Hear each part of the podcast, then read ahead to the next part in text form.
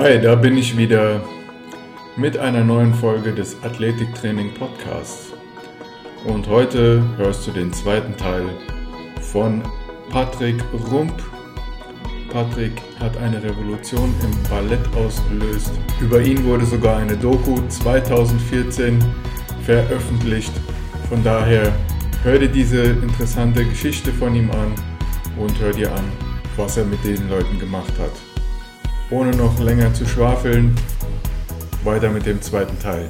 Viel Spaß dabei. Aber wo fängst du jetzt eigentlich an mit so einem, mit deinem Training? Fängst du bei den Füßen an tatsächlich oder fängst du bei den Gelenken an, bei der Kräftigung? Oder schaust du eher auf Beweglichkeitssachen, Ausdauersachen? Wo ist so, wie ist so deine Herangehensweise? Also die Herangehensweise ist, dass wir ein Screening entwickelt haben und wir gucken von oben bis unten, was da los ist. Und dann suchen wir erstmal nach, nach ähm, Ausreißern, wo wir gucken, wo es am schlechtesten ist. Das heißt, es ist individuell. Ne? Ja. Da kommen Leute an, die ohne Zusatzgewicht nach zehn Kniebeugen Muskelkater haben, von dem sie denken, dass sie äh, einen Adduktorenabriss haben. also, True Story, ja. äh, ist, ist zum Arzt gegangen und hat gesagt, mir sind die Adduktoren abgerissen. Ja, klar. ja, und äh, hatte den Muskelkater des Todes. Äh, zu, keine Ahnung, ähm, viele haben Impingements, ne, weil die halt mhm. extrem beweglich sind, aber dann äh, falsche Muskulatur benutzen, um die Beine dahin zu bekommen, wo sie hin sollen. Fußgeschichten ist immer, also da ist immer die Hölle los. Rücken haben wir dann auch häufiger mal so Geschichten, selten schlimme, aber die sind halt extrem beweglich. Ne? Und wenn die dann immer so in Hyperextension gehen äh, und dann in Müdigkeit dann rund werden, da kriegen sie dann oft Rückenschmerzen. Ne? Also haben dann viel so damit zu kämpfen. Zum Beispiel machen die morgens in ihren Klassen immer so Sachen, dass sie sich dann gerade hinstellen und dann den Kopf runternehmen und dann vom Kopf durch den ganzen Rücken schön nach unten rollen und wieder hochrollen und so, Wirbel für Wirbel, die Geschichte ja. rein. Und ja, das ist halt dann gerade mit Rückenschmerzen und ermüdeter Muskulatur und so weiter, knallt das denen halt schön auf die Bandscheiben. Ne? Oder halt hinten dann so schön, dass sie reaktive Spannung oder äh, Krämpfe bekommen. Und das muss man denen dann halt erstmal erklären, dass es vielleicht nicht so günstig ist, die Lendenwirbelsäule bis zum Geht nicht mehr auszustretchen. Das, das, das hast du noch nie gesehen. Also ich habe noch nie gesehen, außer da, also wie krass Leute ihre Lendenwirbelsäule runden können also in, in, in Flexion bringen. Ne? Also es ist wirklich yeah. ein, ein, ein, Buckel, also wirklich dieser Art, so stretchen die sich da. Und sagst, ja, aber. Können sie quasi mit dem Schambein schon fast zum Bauchnabel. ist irre, irre. so, und ne, dann, die haben dann natürlich Rückenschmerzen. Ähm, und da muss ihnen das natürlich erstmal ausreden, dass es keinen Sinn macht, so zu dehnen, sondern dass sie halt an die Hamstrings ran müssen und so weiter und über die Hüfte kommen sollen. Hm, das sind interessante Stories. Ne? Und da musst du halt sehen, dann haben die halt Bewegungsmuster, die oft neu sind. Ne? Das heißt, die sind äh, relativ schwach, machen dann sehr komplexe Bewegungsmuster unter Zeitdruck, das sind meistens so vier Wochen, wo die was Neues lernen und dann das performen müssen. Das heißt, während der Performance-Wochen entwickelt sich das Stück eigentlich erst so, dass es dann fertig ist. Aber in der Zeit zerholzen die sich dermaßen auf ihrem niedrigen Niveau konditionell, dass ja. sie sich dann halt verletzen. Ne? Und das ist halt so unser Ansatzpunkt zu sagen, wir müssen da im Grunde so, äh, wie nennt man das? Nicht boliden, sondern, äh, wie heißt das nochmal? Robust? Weiß ich nicht. Dass sie diese robust kriegt, dass sie sich nicht verletzen. Oder was möchtest du sagen? Nee, ich will diesen, äh, das ist eine Mischung, mir fällt gerade das Wort nicht ein. Ich habe gerade Bolide im Kopf die ganze Zeit. äh, fällt mir gleich wieder ein, ist auch egal. Ja. Also auf jeden Fall, ähm, dass wir sagen, gerade wenn wir mit denen längerfristig arbeiten, ist es eigentlich wichtig, so eine wirklich eine richtige Grundlage konditionell zu erzeugen, die die Arbeit, die sie eigentlich machen wollen, stützt. Ne? Die machen die Arbeit, also die machen viele, viele Stunden, aber auf einem Level, also das haben wir zum Beispiel gesehen, wir haben äh, Sprungtests gemacht, die wir einmal nach maximaler Höhe gemacht haben und dann einfach äh, 15 oder 30 Sekunden Seriensprünge, mhm. äh, weil die teilweise so auf der Bühne springen. Also da gibt es zum Beispiel so Stücke, wo die sich ähm, 64 Mal dung, dung, dung, okay. dung springen und dann in der Luft die Füße so kreuzen und so und so. Und dann haben wir halt geguckt, wie diese Sprungkurven aussehen. Und du erwartest ja eigentlich, wenn jemand äh, explosiv ist, dass sie halt anfangen und halt hochspringen und dann halt nach 15, 20 halt ein bisschen weniger werden und sich dann irgendwo einpendeln. Na ja, gut, das ist sehr reaktiv wahrscheinlich, was sie da machen. Alles aus den Bändern, einfach wie so ein Gummiball. Boing, genau. Boing. Ja. ja, und äh, bei denen ist halt so, die sind halt sehr, sehr konstant auf einer relativ moderaten Höhe. Die halten die, aber die kommen nicht hoch. Ne? Ähm, und klar, wenn die jetzt diese Spagatsprünge machen zum Beispiel, sieht das sehr hoch aus, ähm, ist aber meist gar nicht so. Es ist halt, nur du siehst halt statt den Füßen hier, siehst du halt das, da hast du halt nochmal einen Meter Platz. So, und wenn dann aber jemand dabei ist, der einen 77er Counter Movement Jump hat, ne, und dann halt springt, dann siehst du halt zwei Meter darunter, ne, und der macht halt auch einen Satz von dreieinhalb, vier Metern über die Bühne. Das ist dann schon ein anderes Spielchen, ne, das ist dann schon richtig geil. Ja, und so haben wir halt geguckt, bei den meisten ist es für uns so, alle großen Gelenke zu bearbeiten, die erstmal stabil zu bekommen, grundlegend Kraft, also ja, das, also wenigstens mal Körper, also eigenes Körpergewicht als Zusatzlast bis anderthalb Mal Körpergewicht, so das aufzubauen. Ja, die guten haben wir dann mit zwei, zweieinhalb Mal Körpergewicht, Kniebeugen und Kreuzheben. Die Männer müssen viel drücken. Äh, die Mädels sind eigentlich alle ziemlich leicht, ne? da haben wir dann auch Stress. Da gab es dann so ein paar Männer, die sich beschwert haben, dass die Girls zu fett geworden sind. weil sie die halt über Kopf äh, tragen. Und mhm. zu fett waren dann 52 Kilo, ne? Und wir haben gesagt, Alter, nicht dein Ernst, ne? Und das waren halt so, das waren so genau die Kollegen, für die halt Krafttraining nichts war, ne? Ja. Aber sich dann halt ganz groß beschwert haben, die Mädels sind zu fett. Und das ist dann ein krasses Thema, weil ähm, in vielen Bereichen da Ernährung und ähm, psychologische Probleme mit Ernährung eine, mhm. eine, recht große Rolle spielen. Gerade bei den Jüngeren, aber auch bei den Alten. Ähm, ja, wo wir sagen, okay, die Männer müssen über Kopf drücken können. Ne? Ich meine, die Positionen sind halt eigentlich so fast immer so, dass die Frau mitspringt und die gehen mit und dann, dann catchen ja. die. Aber es sind trotzdem Hebepositionen, ne? Ja, ist eine Hebung ja. und du hast halt dann 50 Kilo, die dann stabilisieren musst und die bewegen sich dann auch und so weiter, ne? Oder kommen dann runter über also, den Rücken. Ich kann mir vorstellen, dass da ein Problem ist, wenn dir halt die, dir die Kraft fehlt, dass du das in die Gelenke fallen lässt und dann ganz schnell mit den Schultern da irgendwelche Probleme kriegst.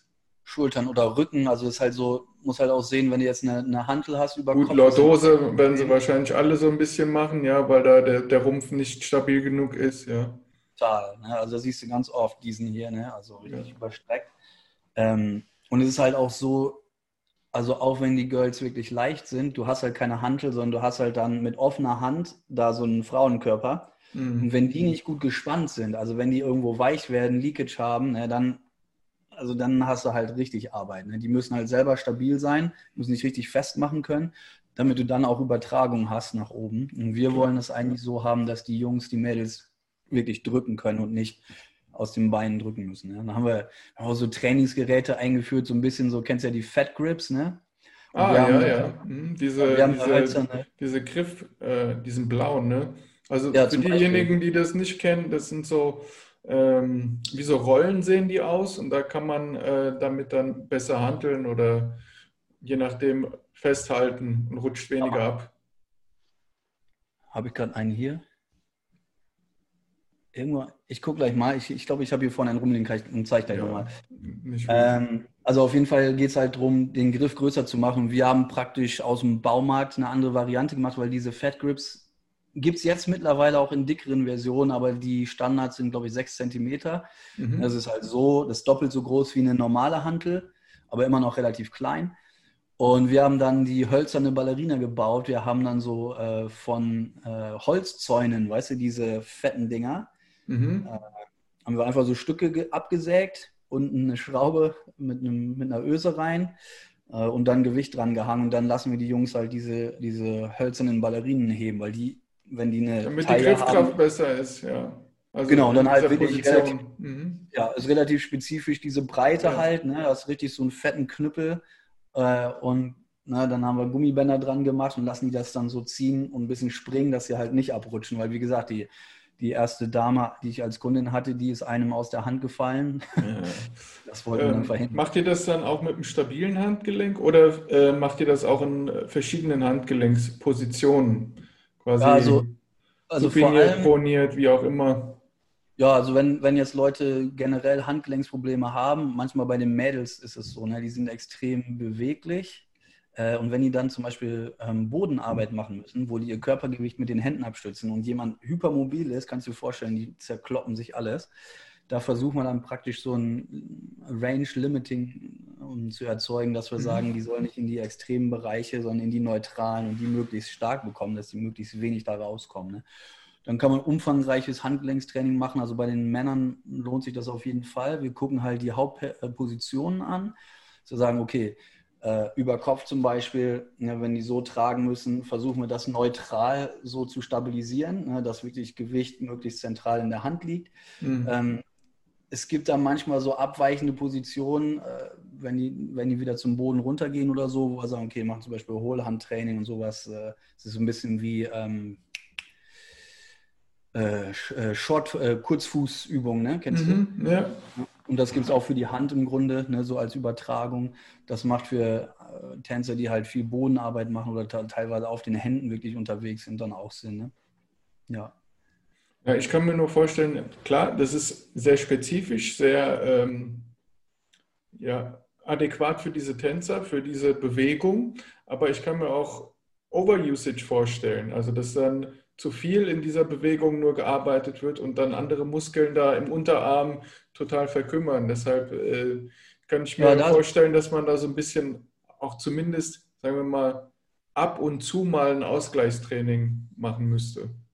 Ja, ja, auf jeden Fall. Also da, ich sage ja, das, das ja, was ich vorhin meinte, dass man ein sehr breites, das ist im Grunde wie die DDR damals trainiert hat, ne? dass man sagt, okay, ich fange erstmal mit einem breiten Training an alle großen Muskelgruppen auszu, auszutrainieren. Da hast du halt das Problem, die sind halt schon auf einem Spitzenniveau und halt ein mhm. breites Training. Das ist dann so die Frage, ne? wie, wie passt man das dann ein in deren, äh, in deren Training? Aber es ist halt auch wichtig langfristig für die Jugendlichen. Die sehen halt jetzt, die Älteren machen das und die jüngeren Generationen. Also wir haben jetzt auch Gut, du hast ja ein, ein, breites Training jetzt eingeführt für die Tänzer und hast mir ja gesagt, die waren grottentief schlecht am Anfang in diesen genau. Ja, wir äh, haben quasi Standardübungen für Kraftsportler, ja. Also. Richtig. Ja, wir, haben, wir haben zum Beispiel auch eine Schule, die, äh, die Schule vom Nationalballett, ne, die haben wir jetzt seit ein paar Jahren äh, betreut und haben da dann auch schön Messungen gemacht und da mal gezeigt, wie das ist, wenn Jahrgänge Krafttraining machen und andere halt nicht und was das für Unterschiede sind. Ne? Und da sind dann wirklich Leute direkt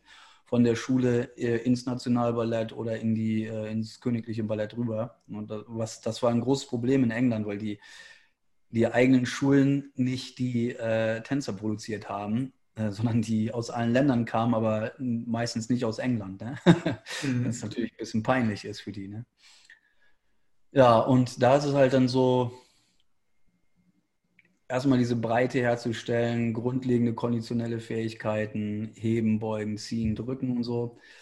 Und dann später spezifisch zu gucken. Ne? zum Beispiel bei den Männern mit den, was du meintest, eben mit den Griffen also die sind schon sehr, sehr mh, hm, variabel. Also, weil die Positionen sind, die sind total strange. Also ja, über Kopf sind so klassische Sachen, aber dann holen die die runter und das Mädel dreht sich um diesen Körper und dann müssen die mit dem Rücken nach vorne gehen oder werfen die, fangen die hier vorne auf, fangen die Ausdrehung oder machen die ganze Zeit auch so Drehübungen mit denen, dass sie die ins Spinnen bringen und so. Ne? Macht es auf jeden Fall sehr viel Sinn, was du da mit denen machst, also mit diesen Fat Grips weil die ja. ja ständig in irgendwelchen absurden Positionen sie festhalten müssen. Richtig. Die darf dann nicht rausrutschen. Genau, ganz genau. Das, das, äh, das macht auch viel aus nachher für die künstlerische Qualität, ne? weil das ist so oft so, die müssen sich natürlich aufeinander verlassen können. Wenn du jetzt so eine Flöte hast, der wirklich, also ich muss es so sagen, aber das sind echt Leute, die können kaum ihren Rucksack tragen und die müssen dann aber mehr. Und dann anderen Menschen. Ja, das, das ist dann schon, das ist schon fast fahrlässig, ne? Wenn du sagst so, hier, Junge, du musst ja mal was anpacken, ne?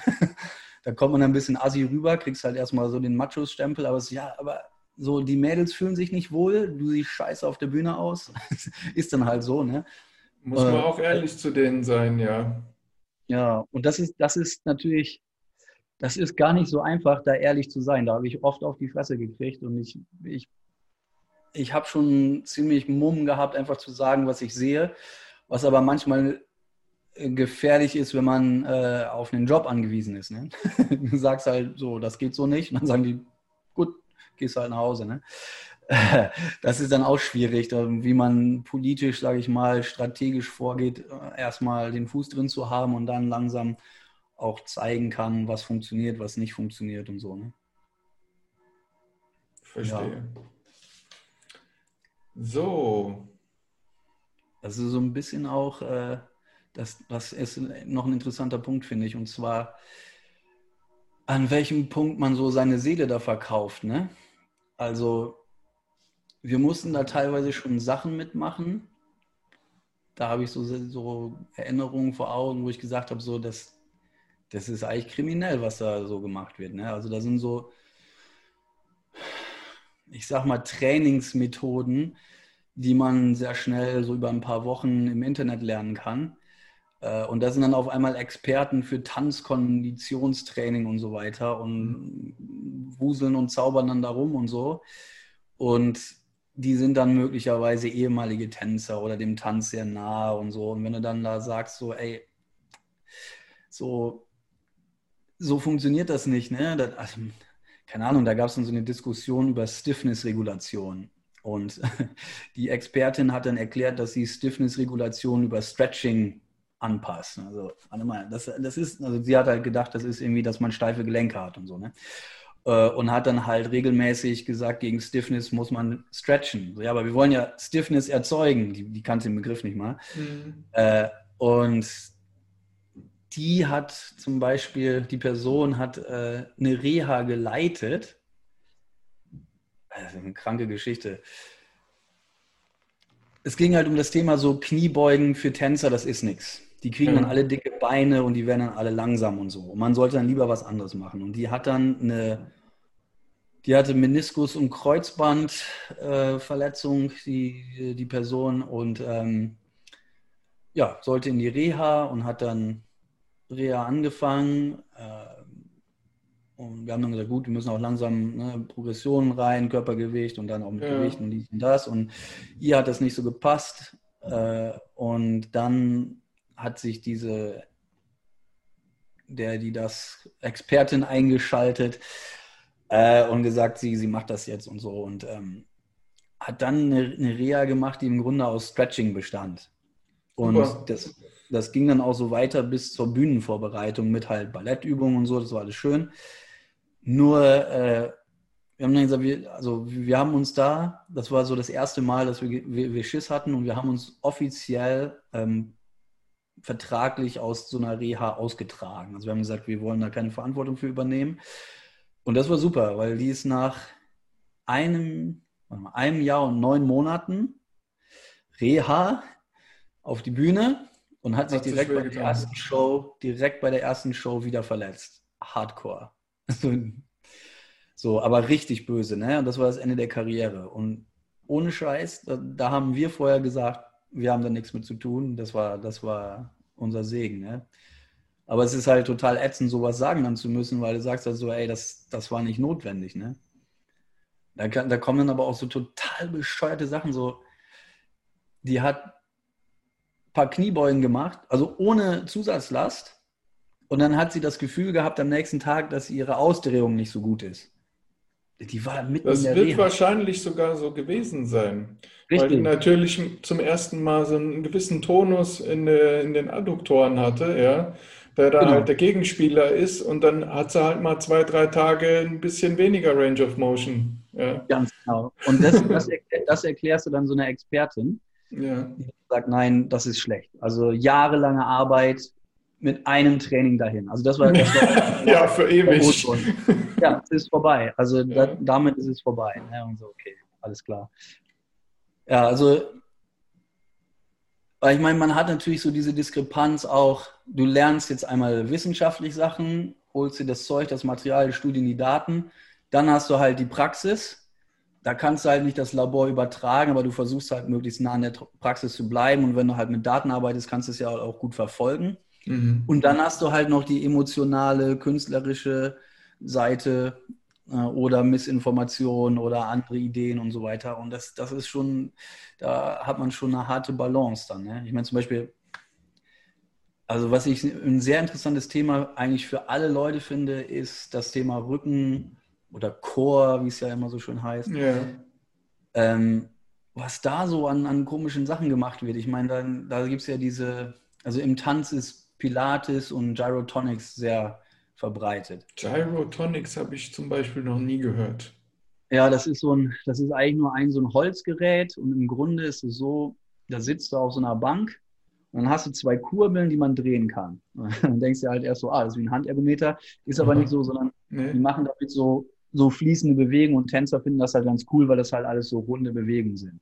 Aber was sie dann machen, ist halt, die gehen in Oberkörperrotation, Flexion in der Lendenwirbelsäule und ziehen sich dann halt regelmäßig durch eine, eine Flexion in der Wirbelsäule. Das kann man so erstmal machen.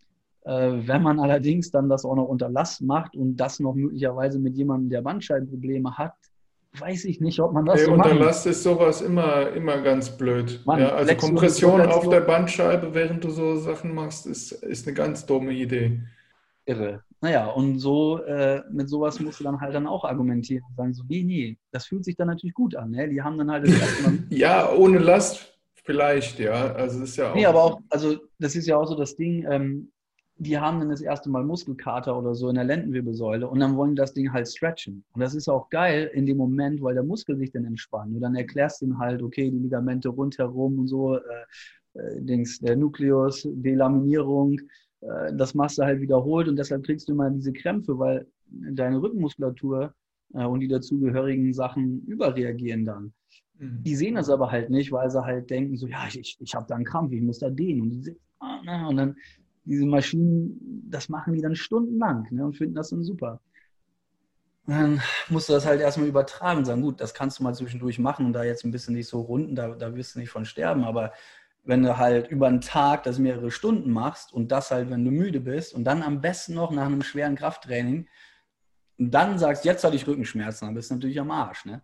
Und dann kann, ist der einzige Faktor natürlich das Krafttraining. Das kann nichts anderes gewesen sein. Mhm, ja. Aber wie war, wie war, das jetzt, äh, seitdem ihr da eure, eure Krafttrainingseinheiten ähm, eingeführt habt? Habt ihr da auch weniger, ähm, ja, weniger Verletzungen? Ja, ja weil vorher waren es ja, ja relativ häufig Verletzte. Also, also wir haben alte Statistiken zusammengekratzt da, ähm, die die Physiotherapeuten gemacht haben und die haben pro Jahr also acht, dass 80 Prozent der Tänzer Ausfälle haben mit Verletzungen, die mindestens drei Tage Bühnenzeit kosten. 80 das ist, das ist etwas, das selbst wenn, wenn die, äh, die Leistung nicht unbedingt verbessert wird, ja, selbst wenn sie sagen, ja, also äh, mein Tanz wird dadurch nicht besser, ja, wenn das so wäre, ja, was ich jetzt mal sehr stark in, äh, bezweifle. Alleine, dass die tanzen können, und nur wenn sie tanzen können, werden die auch bezahlt. Da verdienen die Geld. Ja, ja und du musst beachten, bei 100 das Tänzern. Ist, das ist riesig, ja, weil 80 Prozent, hast du gesagt, waren die Ausfälle. 80 Prozent. Wie viel, wie viel Geld macht das denn am Ende des Tages aus? Wie viel, ja, wie, viel, wie viel Verlust hatten die da, was du denen da quasi wieder eingebracht hast? Ja, da bist du, ja. da bist du fünfmal locker wieder finanziert. Ja, und, und das Ding ist, das ist ja nicht nur mit getan, dass die Tänzer dann ähm, ausfallen, es müssen ja auch Ersatztänzer her. Ne? Und wenn es dann noch die teuren Tänzer sind, also die Principals, dann werden die von irgendwo eingeflogen, die dann auch noch Preise verhandeln und so. Das kostet richtig, richtig Geld. Ne? Also das macht richtig was aus. Ne? Und dann im Performance-Bereich kann man also wirklich gut zeigen, was da geht. Also haben wir einige Granaten, die richtig, richtig was rausgerockt haben. Ne, wenn man sich dann wirklich mal Sachen ranzieht, wo man sagt, okay, lass mal einfach mal messen. So, ne? Anstatt jetzt zu sagen, fühlt sich besser an. Da hat, ich meine, oh Gott, da habe ich mich auch mal so richtig. das ist ja sehr psychologisch, fühlt sich besser an, ja. Also dieses subjektive Empfinden, ja, wenn, kann richtig sein, aber wer ist da, wer ist da nicht irgendwie schon mit Vorurteilen behaftet und äh, ja, also ich finde ich find das, also auch äh, hier die RPE-Scales und so, ne, finde ich ganz geil, ja. wenn man die abgleicht mit anderen Daten. Also zum Beispiel halt zu zeigen, so, okay, äh, deiner Empfindung nach ist der Muskelkater gerade eine 9. äh, seltsamerweise hast du aber den besten Counter-Movement-Jump seit zwei Monaten gemacht. Was ist denn da los? Ne? Mhm. So, wo man dann zeigen kann, dass die Wahrnehmung nicht unbedingt dann auch mit den Daten übereinstimmt. Ne? Nur, ähm, ja. irgendwas hatte ich denn dann noch mit Wahrnehmung. Irgendwas wollte ich dir gerade erzählen. Also ich ja. finde zum Beispiel sehr, ähm, sehr gut, dass du, ähm, ja, worauf ich hinaus wollte, die in anderen Sportarten hast du es ja auch, dass du da total darauf achtest, dass du gesund bleibst. Ja? Heutzutage siehst du im MMA, im Basketball, im Football, in sonstigen Sportarten, die Athleten werden immer älter. Ja? Die ja, Karrieren werden immer länger. Ja? Und das ist alles geschuldet, weil die Leute mehr Zeit in ihre, in ihre speziell für sich konzipierten Krafttrainingseinheiten setzen. Da gibt es Spitzensportler, die bis zu einer Million für äh, Nutrition und äh, Coaching ausgeben und dadurch auf einem Top-Niveau bleiben. Und wie bleiben sie auf diesem Top-Niveau? Indem sie sich nicht verletzen. Ja, die haben so gut wie keine Verletzungen mehr. Eine Verletzung wirft dich immer um Monate und wenn du Pech hast, sogar Jahre zurück, je nachdem, wie, schwer, wie schwerwiegend diese Verletzung ist. Ja. Und dass du da diesen Tänzern quasi ihr Einkommen sicherst, ja, so muss man das mal sagen, dafür sollten die dir fast schon die Füße küssen, finde ich. ja. Also ja, eine schwere Verletzung, sagen wir mal ein Kreuzbandriss, der war doch früher äh, Karriereende. Absolut, ja. ja. Und wenn du sowas verhindern kannst, dann muss man dir einfach nur dankbar dafür sein. Und dann würde ich sowas nicht also alleine, wenn ich solche Daten meinen Tänzern vor die Nase halte, ja, die du jetzt da äh, erstellt hast, dann müssten die doch eigentlich, da müssten alle Lampen aufgehen, ja, dass da jemand ist, der hier mir noch die nächsten fünf bis zehn Jahre länger mein Einkommen sichert. Dann mache ich doch ja. genau das, was der möchte. Ja. Ja, das ist schwierig, ne? aber das ist halt so, die Position ist da halt nicht bekannt. Ne? Das ist halt so, da ist halt ein Choreograf, ist ein Gott. Und wenn der was anderes sagt, dann machen die das. Ne? Weil der letzten Endes entscheidet. Ich entscheide ja nicht, ich kann denen nur helfen. Ne? Ob die mitspielen, ja, das ist natürlich auch wieder, der Choreograf mitspielen. entscheidet, ob sie Arbeit haben oder nicht, ja, ob die da in dieser, in dieser Truppe bleiben oder nicht. Und da ist es dann halt so, ich habe da auch mal einen ganz anderen Bereich reingerochen. Ähm, kann jetzt nicht so ganz spezifisch sagen, aber NBA, ne? Mhm und da mit jemandem ein bisschen gearbeitet und das ist halt schon, ja, das sind halt Riesensummen, um die es da auch geht. Ne? Und das Erstaunliche war da halt, also das ist ein Spieler, der ähm, ja sehr, sehr hohe Klasse, äh, ja, also der, der kann sich das leisten. Ne? Klar. Und was der ähm, da war es halt so die Regelung eigentlich, dass die, äh, die Teamleute nehmen, aber weil er ein Ausnahmespieler ist, kann er sich selber auch versorgen, wenn er will. Äh, und dann siehst du auf einmal wieder, was da für Skills eigentlich ziehen, dass ein Kumpel des Spielers irgendwie ein Therapeut ist und den betreut und voll den Mumpitz macht wiederum. Ne? Und dann sagst du, fuck, wie kann das denn jetzt wieder sein? Ne? Und der wird richtig gut bezahlt. Ne? ist halt, also auch was Chris äh, mit dir diskutiert hatte, ist halt so schwierig zu sagen, wo findest du jetzt Qualität und wer weist denn auch wirklich nach. Ne? Und wenn du dann halt im emotionalen Bereich unterwegs bist und einer erzählt ja, es fühlt sich aber gut an, da hast du halt schwierig. Ne? Und dann, da ist dann halt immer so die Sache, so wie weit funktioniert dann, wie weit funktionieren Daten, ne? was die Leute selber erfahren und wie sie mit Daten umgehen können, wie man denen die erstmal aufbereiten kann, dass sie auch verstehen, was es eigentlich bedeutet, was man da machen kann und so. Und das sind halt dann andere Welten. Das sind halt wirklich Künstler, kreative, emotionale Menschen, die sich nicht so gerne mit Statistik beschäftigen. Dem muss man das anders beibringen. Also ich meine, generell interessieren sich nicht viele Leute für Statistik wahrscheinlich äh, und Messdaten. Ähm, aber Im Endeffekt dann für die Resultate, die aus diesen Statistiken hervorgehen, ja. Richtig, Dafür interessieren ne? sie sich dann alle wieder. Ja, dann wird es interessant und die wollen es dann auch immer schnell haben. Also da haben wir dann so Geschichten, dass die Leute dann irgendwie zwei Wochen vor irgendwas dann auf einmal was trainieren wollen. Das ja, jetzt bist du eigentlich in der Phase, wo du eigentlich nicht mehr viel machen sollst.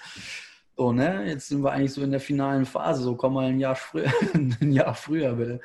Ja, das ist halt, da ist sowas halt kenne ich auch aus, äh, aus Fußball zum Beispiel, ja, wo dann dem Athletik äh, gesagt wird, so ja, ich, ich möchte aber Resultat in drei Wochen, mach mal was.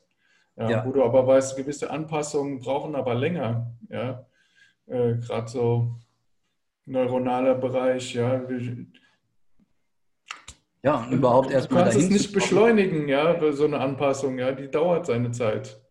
Aber die sitzen halt auch auf dem, auf dem, Entschuldige, die sitzen halt auch auf dem, äh, sage ich jetzt mal, auf dem Schleuderstuhl, ja, den sitzt auch dann äh, der Vereinschef im Nacken und sagt, ich möchte hier äh, Leistung sehen von den Leuten oder die, da kommt ein neues Team her. Und dann bist du halt immer gefragt, was du da in so kurzer Zeit für äh, Sachen aus der Trickkiste zaubern kannst, ja.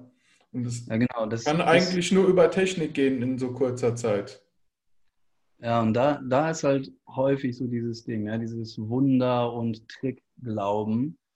Oder halt, ich meine, wo du halt weißt, so, das ist, dass einfach die, Grund, die Grundlagen gar nicht da sind. Und du sagen musst, so, Mann, man kann da so viel machen, weil die Teil, ne, wenn, wenn die Basics so scheiße sind und du weißt halt, alleine dadurch könntest du einen riesen Fortschritt machen. Die Leute aber dann natürlich geblendet werden, da laufen dann irgendwelche Leute rum, die sich dann schmücken mit irgendwelchen komplizierten Worten, Titeln und so weiter, die sie selber nicht mal verstehen. Ne? Das war, was ich vorhin hatte, zum mhm. Beispiel mit Stiffness-Regulation oder neuronalem Training und so. Das war nämlich, jetzt fällt mir das wieder ein, äh, wo ich mich da mal ins äh, Fettnäpfchen gesetzt habe. Da war ich in einem Haus und dann haben die mich gefragt, ob mal jemand beim Training zugucken könnte. Ich, ja, klar, können ja mal rumkommen und so. Und dann marschiere ich da rein, denke, hä? Oh, bin ich wohl im falschen Raum? Ist hier irgendwie eine Sitzung oder was? Nee, nee, alles richtig. Dann sitzen da irgendwie so zwölf Leute im Anzug äh, und haben sich dann eingeladen, um das Training anzugucken. Ich so, was, was ist das denn jetzt? Ne? Und das war damals, als ich so ein neues Haus begangen habe und so. Und die wollten sich das dann angucken und wollten mich dann so ein bisschen interviewen, ja, was ich so zu Training denke und so weiter. Und ja. ähm, dann äh, kam halt diese Diskussion auf, dass die ähm, ja, die wollten wissen, was ich von Pilates-Training halte. Ne? Und ja, ich habe halt dann gesagt, gut, das, das ist wie mit allen Sachen, es kommt immer drauf an, wofür und so, wofür das gut sein soll. Und ja, wenn es jetzt um Leistung und Hochleistungsbereich geht, denke ich, ist es nicht sonderlich förderlich, außer man nimmt es als regenerative Maßnahme. Und bei manchen Sachen, die sind da schon eine Herausforderung, damit kann man was machen wiederum. Kommt halt genau darauf an, wie man das reguliert und so, aber Gut, es ist jetzt halt nichts Standardisiertes dabei, wo man sich darauf verlassen kann, müsste man halt mal genauer messen und so weiter. Und naja, dann kamen auch so ein paar komische Nachfragen, die ein bisschen strange waren, wo ich gesagt habe, ja, also, das sind, ich weiß nicht, was waren das nochmal? Es ging, glaube ich, irgendwie um Schnellkraft oder so und die, die machen da so Unterkörpergewichtsübungen, dies und das. Äh, das ist ja auch ein Trend. Ja, ja. Äh, die machen dann, weißt du, die haben dann so einen Holzstab und liegen praktisch wie in einer Beinpresse, aber springen dann mit den Füßen von diesem Holzstab ab. So, das heißt, also, du müssen halt diesen kleinen Stab treffen. Also den, den Stab äh, drücken die quasi in die Luft und die liegen auf dem Rücken, oder wie kann ich mir das vorstellen? Nee, nee, nee, das ist, das ist wie eine Beinpresse. Okay? Also die sitzen auf dem Stuhl. Die, sit, die liegen. Die also liegen. Ne, du liegst flach auf dem Boden. Äh, auf dem ja, und die Füße in der Luft, oder? Nee, die Füße sind hier also mhm. sind auch gerade. Ah, ah okay. Mhm. Und die Platte, anstatt der Platte ist hier ein Stock und du bewegst nicht den Stock weg, sondern du bewegst dich von dem Stock weg. Da hast du so ein Gummiband, äh, so eine Spirale und kannst dich dann davon abdrücken. Das ist und reaktiv. Mein, das ist reaktiv, ne? Und das ist halt so die. die Kann man Feder, machen. Ja, kannst du machen. Die Federspannung ist halt so bei 15 Kilo oder so. Und dann versuchen die halt damit ihren Füßchen äh, auf so einer dünnen Stange zu landen. So, da, ich weiß nicht wofür, ne? Naja, also auf jeden Fall habe ich ja gesagt, gut, das sind halt also ein bisschen komische Sachen, wo man halt diskutieren muss. Zum Beispiel kamen die denn an mit Health- und Safety-Regulationen, also Sicherheitsmaßnahmen, mhm. die man da erfüllen muss. Und bei Krafttraining ist doch alles gefährlich mit den schweren Gewichten. Dann sehe ich die, die haben dann so, so Betten da. Das ist ein Gestänge, das ist dann so 2,50 Meter hoch. Und dann hängen die sich dann in den in Spagat zwischen zwei Dinger äh, in 2,50 Meter Höhe hin. Und das sind die Leute, die dann diskutieren wollen, dass es eine 20 Kilo Hantel auf dem Rücken Health und Safety Concern ist. Hm. Ja, verstehe ja. ich auch nicht, warum man das unbedingt in zwei Meter Höhe machen muss und nicht in 20 Zentimeter Höhe. Ja. Ne? also, wenn, wenn die da umklappen, also hast du halt den Vollspagat, ne? Also wirklich. Keine Ahnung. Und das sind halt also so irre Sachen. Und naja, das Fettnäpfchen war halt dann, dass ich halt gesagt habe, gut, ja, kann man machen so, aber wenn man was Solides machen will, sollte man halt schon nach Qualifikationen gucken und halt auch schauen, ob die Leute dann auch mal mit Daten kommen und dann nachweisen können, was sich denn da wohl verbessert. Und dann hat sich eine Frau gemeldet, die dann ganz vehement diskutiert hat, dass man Pilates auch Sprungkraftmessungen macht. Und ich, oh, das finde ich interessant. Das ist mein Thema. Wie messt ihr denn Sprungkraft? Ja, das, wir haben da so ein Protokoll. Ja, okay, Protokoll, aber was, was genau macht ihr denn? Mhm. Ja, was, was macht ihr denn da so? Und was, was genau wird denn gemessen? Ja, das ist, wir haben da so ein Buch und das ist sehr komplex. So, ja, okay, aber kannst ja mal so gerade sagen, nehmt ihr ein Zentimetermaß, ein Laser, Kraftmessplatte, das kannte die alles gar nicht, ne? Und, Wahrscheinlich ja. so mit, mit Chalk, also mit so Kreide einfach Jump and Reach. Nicht mal. gab nicht mal Jump and Reach. Es ist einfach nur, die springen halt in diesem Apparat rum und sagen dann halt, fühlt sich's besser an. Es gibt keinen ah. Tester. So, ne? Aber sie musste halt dann irgendwie was so.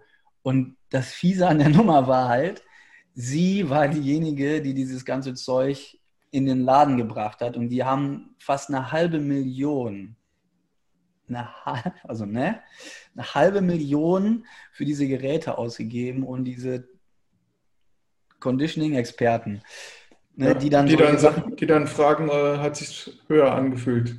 Ja, das, das, sind die Messmethoden dann so. Und dann, dann packst du dir einen Kopf ne, und sagst so, ey, wir brauchen 500 Euro für einen Power Rack. So, nee, nee, ist zu teuer. Äh, also, das ist tatsächlich, glaube ich, wirklich Politik dann, ja. ja. Vitamin B, ich kenne da einen und äh, weil ich dir vertraue, dann äh, hol mal alles. Ja. Schaff mal alles ran. Ja, und das ist halt so, wenn du dann überlegst, so, da hängen dann 200, ne, 100, äh, 100 Profis, 100 Schüler dran. So, und die werden dann da durchgeschoben, ne? Und die müssen das dann machen. Das ist dann auf einmal Pflichtprogramm. Ja, so, das sind halt dann, das sind so haarige Sachen an der ganzen Story, so, ne, wo wir halt viel gegen Windmühlen kämpfen oder gekämpft haben. Ne? Wir haben halt ziemlich gute Namen auf dem Portfolio mittlerweile, wirklich so Weltklasse-Tänzer, Choreografen, wodurch das Ganze eine gute Welle bekommt. Ne? Und die sagen halt, das ist geil, das ist die Zukunft. Und dadurch entwickelt sich halt auch viel. Ne? Das ist halt die Reputation, die du dann am Ende entwickelst. Ja? Wenn der mit denen und denen zusammenarbeitet, kann er ja nicht so schlecht sein, so nach dem Motto. Genau, genau. Und da haben wir halt ein paar Top-Scorer, wirklich Top-Häuser, Top-Kunden. Ich würde dir gerne noch eine abschließende Frage stellen, weil wir jetzt schon ziemlich weit im Podcast wieder sind.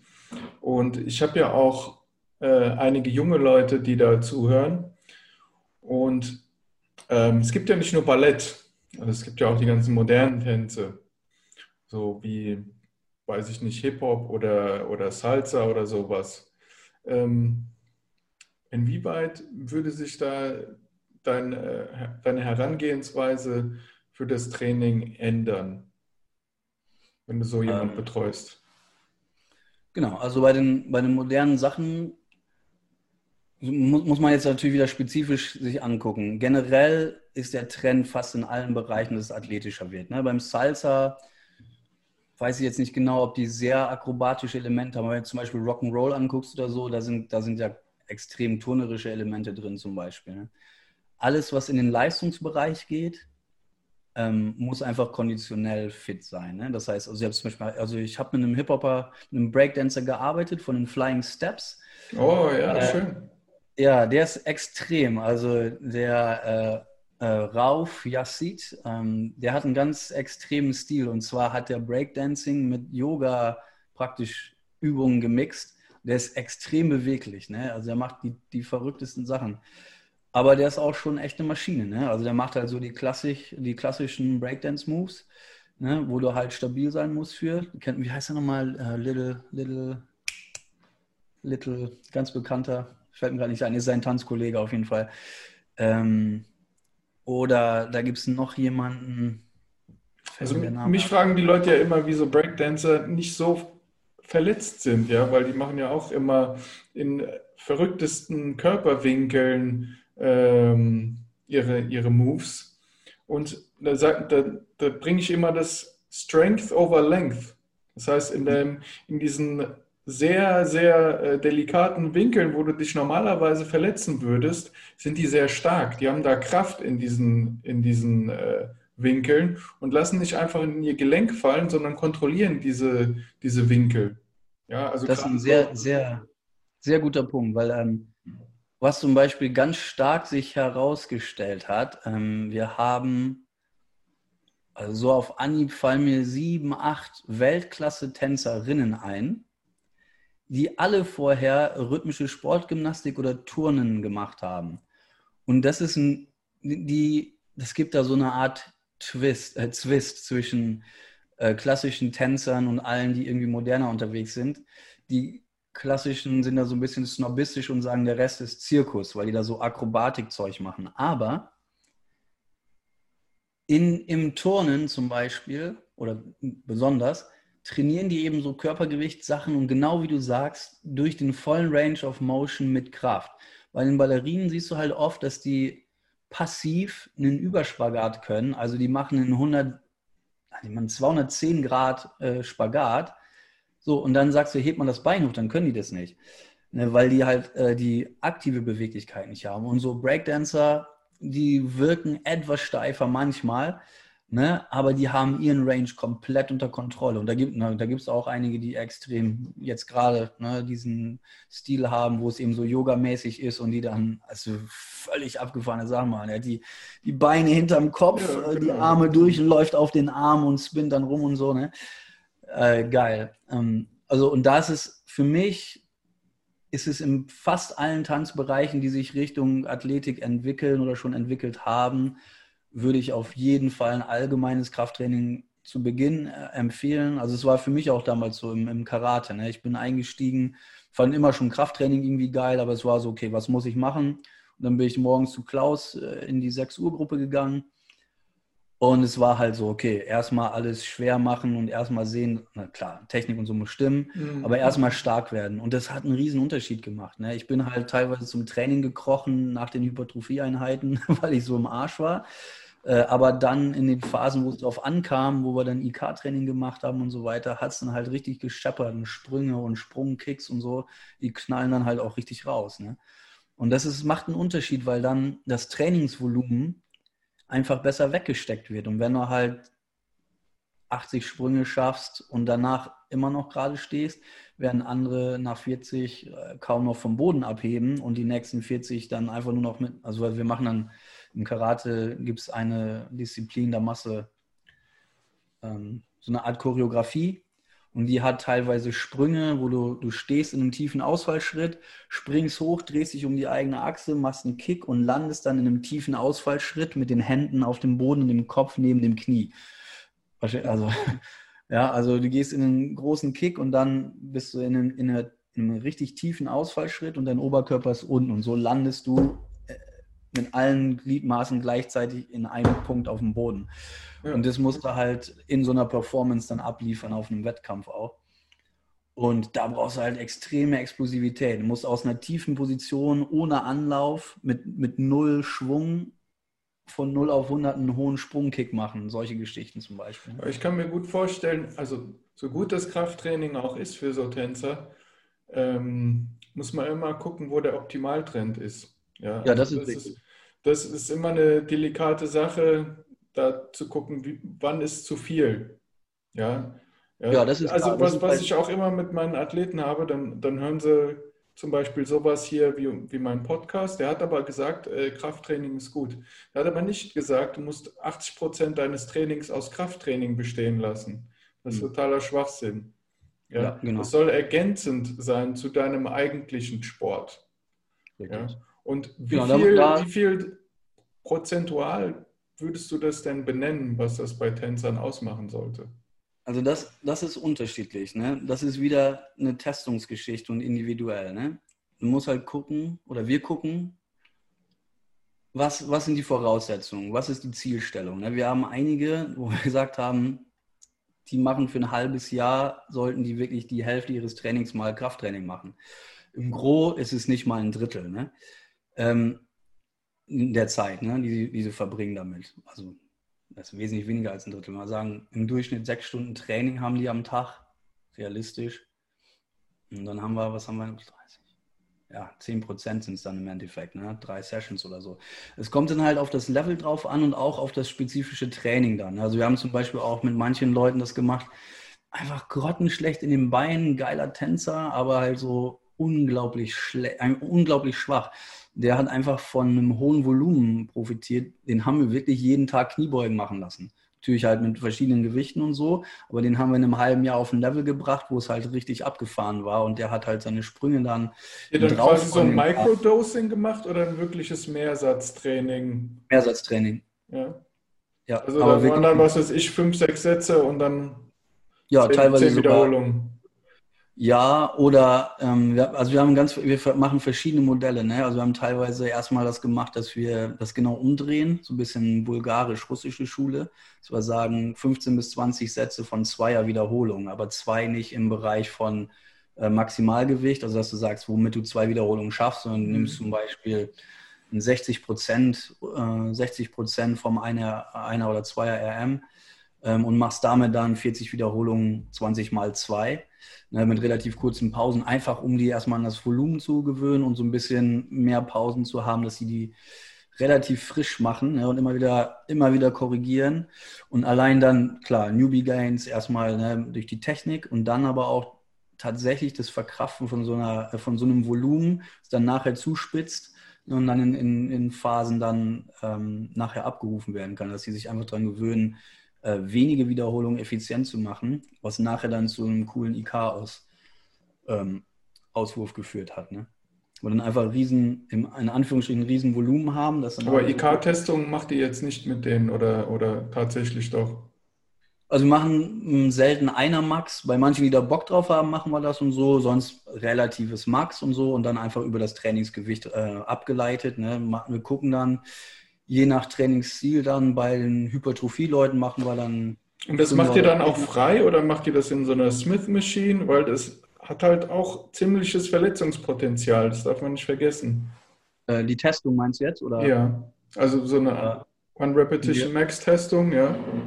Ja, also wie gesagt, einer eine RMs machen wir selten. Also wir leiten die dann halt eher so ein bisschen aus dem Training raus. Und wenn die dann heißen, machen wir eine RMs. Und wenn, also wir trainieren eigentlich immer im Rack. Also keine Smith-Maschinen, das finden wir nicht so cool, aber wir nehmen einfach Power Racks, mhm. dass man sich weiterhin bewegen kann und dann halt unten ablegen kann. Ähm, wir arbeiten auch viel mit Dead Starts zum Beispiel, dass man einfach, das ist in, in verletzungstechnisch ganz geil, weil du musst halt einfach richtig du musst einfach richtig bracen und den Körper komplett anspannen, um halt ne, aus einer, einer, toten Position starten zu können. Das ist, das ist richtig geil. Ne? Wenn du das eine, eine, längere Phase machst und dann halt anfängst, ähm, mit Umkehr, so also reaktiv das zu bearbeiten, was du dann für Reserven hast, ist gigantisch. Ne? ist richtig cool. Oder auch isometrische Sachen, dass wir einfach dann Positionen isometrisch durchhalten, so ein bisschen Gewichtheber-Style mhm. einfach. Äh, am Umkehrpunkt und kurz darunter zu halten, bis zu zehn Sekunden teilweise. Ne? Einfach um Volumen aufzubauen und dann nachher sukzessive das dann hochzuschrauben ne? von der Intensität. Und dann, also wenn Leute komplett anfangen mit Krafttraining, dann, dann machen wir jetzt, gehen wir jetzt nicht rein und sagen, du machst jetzt ein 1RM, sondern ne, die machen ihre Technik und dann legst du von Satz zu Satz immer ein bisschen drauf und guckst halt, was sie stabil wegfahren können. Dann siehst du irgendwo so, da klappt es nicht mehr, das reicht schon. Ne? Das war das erste Training.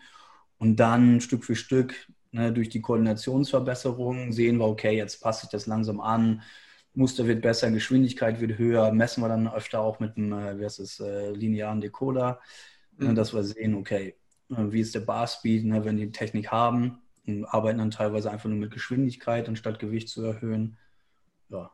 Arbeitest du dann auch mit Floating Heels, also quasi, dass die, die, die Ferse in der Luft ist bei den Kniebeugen, also zum Beispiel, ich kann mir jetzt vorstellen, äh, wenn das Gewicht relativ hoch wird, gut, bei deinen Tänzern hast du mir gesagt, die sind relativ schwach, aber irgendwann werden sie immer stärker und dann brauchst du halt auch die, ähm, die Rumpfstabilität und dann bietet, bietet es sich an, sowas einbeinig zu machen, weil du dann nicht mehr so viel Gewicht auf den Schultern hast. Ja? Und in dem äh, Zuge auch Floating Heels zu haben, um gleich auch noch das Sprunggelenk äh, zu stabilisieren. Ja, ja machen, wir, machen wir in bestimmten Trainingsphasen dann auch. Ne? Also wir gucken immer erst so ganz generell entwickeln. Wir haben viele Sachen, ähm, so Kassenaufsteiger, Ausfallschritte machen wir viele. ähm, auch Ausfallschrittsprünge, sowohl hoch als auch vorwärts. Ähm, und bei den einbeinigen Kniebeugen dann auch langsam Floating Heels. Da muss man ein bisschen gucken. Die sind dann, äh, ob schon die halt viel tiefe Kniebeugen übers Ballett machen, sind die oft sehr anfällig, was die Knie angeht, wenn sie Floating Heel haben, ne, weil die erstmal überhaupt nicht äh, Stiffness da haben. Da gibt es das. Das ist nochmal eine ganz strange ja, Sache. Ist auch zum ersten Mal äh, eine Kompression noch in, in, in dem Maße dann auf dem Knie. Ja? Also das potenziert sich ja auch alles, was du da auf den Schultern hast. Absolut. Ja, also was da zum Beispiel noch sehr stark reinspielt, ist so eine, ja, wenn man das hört, sehr äh, was counterintuitive, ich bin gerade im mhm. Englischen. Äh, gegenintuitiv, ja. unintuitiv. Ja, ja genau. Ähm, die, die versuchen immer ihre Landungen so, wie soll ich das sagen, es wird immer unterrichtet, die müssen bei jedem Sprung immer durch den gesamten Fuß abrollen und bis die Ferse unten ist und dann wieder hoch. Und dann hast du so, mhm. ja gut, wenn du jetzt einen großen Sprung hast und eine volle Landung machen willst, ja, aber die machen halt viele kleine Sprünge. Und viele Lehrer raffen das nicht und sagen halt, die sollen da auch die Ferse runterbringen. Die machen so kleine Sprünge, das sind einfach so plyometrische Sachen. Ja, klar, und dann hast du die Plyometrik gleich wieder rausgenommen, weil jedes Mal äh, die Energie aus der äh, Achillessehne verpufft, weil du die Ferse unten hast. Ja, und was noch schlimmer ist, ist, die haben, äh, die haben Knee-to-Wall, äh, Knee-to-Wall äh, Ranges 13 bis 17 Zentimeter, Alter. also das kannst du dir nicht vorstellen. Ne? Die können so unglaublich weit ihre Knie nach vorne schieben. So, und wenn die dann aber so landen und nichts auf den Schenkeln haben, hämmern die sich halt da regelmäßig die Knie weg. Oder haben halt dann so ähm, Impingements äh, um die Achillessehnen herum. Gut, das ist halt meistens durch das Überstrecken, aber dann diese extremen äh, Gelenkausschläge, die äh, nicht kontrolliert sind. Ne, da haben wir dann halt auch viel mit zu knabbern, müssen dann teilweise erstmal so die Basis herstellen, ja, dass so normale Gelenkpositionen funktionieren. Ne? Ja, die Ästhetik ist auch, glaube ich, dass du mit gestreckten Beinen landen musst. Ne? Also genau, du darfst genau. gar nicht äh, so ein Knieband machen, um da die Belastung rauszunehmen. Ja, so, so ungefähr ist das, genau. So, ja. so komische Sachen gibt es da auch, wo man dann sagen muss, das, das funktioniert so nicht. Es sind teilweise dann auch nur so Ideen, dass es so sei. Ne? Es gibt zum Beispiel da haben wir mal eine Mini-Studie gemacht. Äh, da haben wir uns mit einem Ballettlehrer angelegt. Es gibt so eine so ein Kunststück in Anführungsstrichen, das ist äh, die, die Fasssprünge. Äh, stellen die sich vor, praktisch, die haben so ein Bierfass vor dem Bauch kleben und machen dann so eine Art Manege. Also die laufen über die Bühne mit Sprüngen und drehen sich dabei. Ne? Dann, also es ist immer so ein Spagatsprung und drehen sich um ihre eigene Achse. Und um das anzufangen, gehst du halt runter. Es ist wie so ein Spinning 360, weißt du? äh, wo du runtergehst und dann über den Rücken drehen musst. Ja. Und die haben dann halt irgendwie gesagt, ja, beim Ballett ist es halt so, man darf bei den Kniebeugen den Arsch nicht rausstrecken. Das heißt, angeblich machen die die Kniebeuge halt aufrecht. Das ist halt so, wenn du die Füße ausdrehst. Ja, ja, aber ne? mhm. da springst du dann halt nicht. So, und wir haben halt gesagt, ja gut, also wir verstehen das so ne, bei langsamen Übungen, da kann, kannst du ja hinstellen mit den Füßen so und dann einfach in die Kniebeuge gehen, dann bleibst du aufrecht, klar. Aber bei diesen Fasssprüngen, das geht nicht. So, der, der kommt ja nicht vom Boden weg. und die haben halt fest behauptet, es sei so, alle Tänzer, die ganzen Profis machen das so. Das kann man nur nicht sehen, äh, weil das halt äh, von der Bühne abgewandt ist. Und ich so, geil. Dann setze ich mich mal hinter die Bühne und dann haben wir Backstage gesessen und 180 Jungs und Mädels äh, dabei gefilmt. Und es war nicht einer dabei, der nicht den Arsch rausgestreckt hat. So, ne? Guck mal, guck mal, wie viel brauchst du noch einen? Hier, guck mal, der, der auch. Ja. Der, ja, der macht das auch. Die, mhm. Und du hast dann halt so diese Mythen in Anführungsstrichen, wo du sagst, guck mal, die machen das nicht. Warum bringst du ihnen das bei? Es gibt so Sachen, also wo dann so Bilder, die fürs Training eingesetzt werden, missverstanden werden. Zum Beispiel, die stehen auf einem Bein und haben das andere Bein nach hinten weggestreckt. Ne? So eine Art, sieht aus wie ein Kick. Mhm. Ähm, und die ästhetische Idee ist, dass man möglichst, dass man das Becken möglichst parallel zum Boden hat. Wenn man aber auf einem Bein steht und das Becken wirklich parallel zum Boden ist und das andere Bein frei dranhängt, fällt man um. Außer man hält sich an so einer Stange fest. Die bestehen aber darauf, dass das Becken parallel sein muss. Und die ganzen Kinder, die drehen alle durch, weil die Lehrer sagen, ah, das Becken muss runter, das Becken muss runter. Und dann schieben die es runter und fallen um. Und sagen, ja, du bist noch nicht stark genug. das ja, kommt dann aber nicht. Ja, dann klar. sagen die den Kindern, die haben keine Power. Und in Wirklichkeit machen, verlangen die einfach Sachen wie, ne, machen eine 90 Grad Kniebeuge, ne? Ich kann sowas nicht leiden, weil es gibt auch sowas wie Bewegungsökonomie, Bewegungsökonomisierung. Also dein Körper ähm, findet schon immer die, die, richtige Stellung für deine Gelenke, damit das funktioniert, so wie es funktionieren soll. Absolut. Ja, und wenn du dann gegen deinen Körper arbeitest, dann ähm, hast du ganz andere Probleme irgendwann, gerade wenn du in der Jugend damit anfängst, gegen deinen Körper zu arbeiten. Dann als Erwachsener diese Fehlstellungen dir antrainiert hast, das ist eine ganz, ganz, ganz, ganz schlechte Idee. Ja, weil du dann schon als junger Erwachsener irgendwelche Gelenkprobleme kriegst. Was ich noch sagen wollte, also nochmal um, zur Frage zurückkommt, ähm, also gerade in den zeitgenössischen Bereichen, was das Training angeht, ne, ähm, von dem, was ich jetzt in 14, 15 Jahren da so beobachtet habe, also würde ich auf jeden Fall empfehlen, ein breites, in Anführungsstrichen, Athletiktraining zu machen, mit den Standards so Sprünge zu können, Hebungen zu können. Also wirklich generell richtig stark zu sein. Also sowohl im präventiven Sinne, aber vor allem auch im Performance-Sinn. Also ich habe jetzt ähm, Workshops gegeben, war jetzt gerade in Bologna, mhm. ähm, habe da mit Jugendlichen oder jungen äh, Künstlern gearbeitet und denen wirklich gesagt, so, jetzt ist so die Phase, wo die wirklich einen Vorteil daraus ziehen können, wenn sie athletisch sind. Es gibt viele jetzt, die, die technisch herausragend sind, aber wenn du technisch herausragend bist und das länger sein kannst als die anderen, die abkacken und hinter der Bühne den Eimer vollkotzen, hast du schon mal einen Vorteil. Und wenn du halt Tricks rausziehen kannst, auch wenn immer alle so tun, von wegen, das ist Zirkus, die Leute stehen auch auf Zirkus. Ne? Und es kann nicht schaden, den Zirkus zu können man kann sich ja entscheiden, den nicht zu machen, aber man kann, wenn man muss. Ne? Und das bringt was, als, als wenn das, weil, also außer man hat ein bestimmtes Repertoire vorgegeben, also wenn man in einem Bereich ist, wo man zum Beispiel sagt, es ist eine fest vorgeschriebene Choreografie, ähm, da muss man anders trainieren. Aber wenn Breite verlangt wird, Kreativität, dann würde ich versuchen, da ein, zwei Sachen rauszupicken und auch eine teilweise eine Spezialisierung zu machen. Also im Ballett ist es dann zum Beispiel so, dass die dann so breit alles entwickeln wollen, dass sie in nichts gut sind. Mm, das, das, ist auch nicht schlecht, gut. Ja. Ja, da habe ich dann zum Beispiel gesagt, okay, wenn da jemand sowieso schon so hyper ist, die sollen dann halt an ihrer Beweglichkeit weiterarbeiten und so, dass sie sich damit nicht zerreißen, aber die dann halt auch zur Show stellen können. Ne? Und andere, die halt springen können, sollen halt extrem gut springen können. Aber die, wir haben das auch untersucht und haben geguckt, welche also Tänzer, die hohe Positionen innehaben, also in, in Companies, die ein Ranking-System haben, was haben die für Fähigkeiten? Und der, die größte Gemeinsamkeit ist großer Sprung. Also alle, die hoch springen, haben, nur, haben nicht unbedingt eine hohe Position, aber alle, fast alle, die eine hohe Position haben, können hoch springen. Ja, da gibt es also eine hohe Korrelation. Absolut, ne? Mhm. Und das bringt es auf jeden Fall. Also auch was die Ästhetik angeht. Ich, wir haben das diskutiert. Ähm, hast du vorhin gesagt, zum Beispiel, sieht halt geil aus, wenn du so einen riesen Sprung mit dem Spagat machen kannst. Hat aber auch noch eine andere Geschichte bei Companies, die mit Live-Musik arbeiten. Ne? Wenn du jetzt äh, Hip-Hop-mäßig was machst und hast einen Kassettenrekorder an, äh, eine CD, was jetzt hat man ja MP3.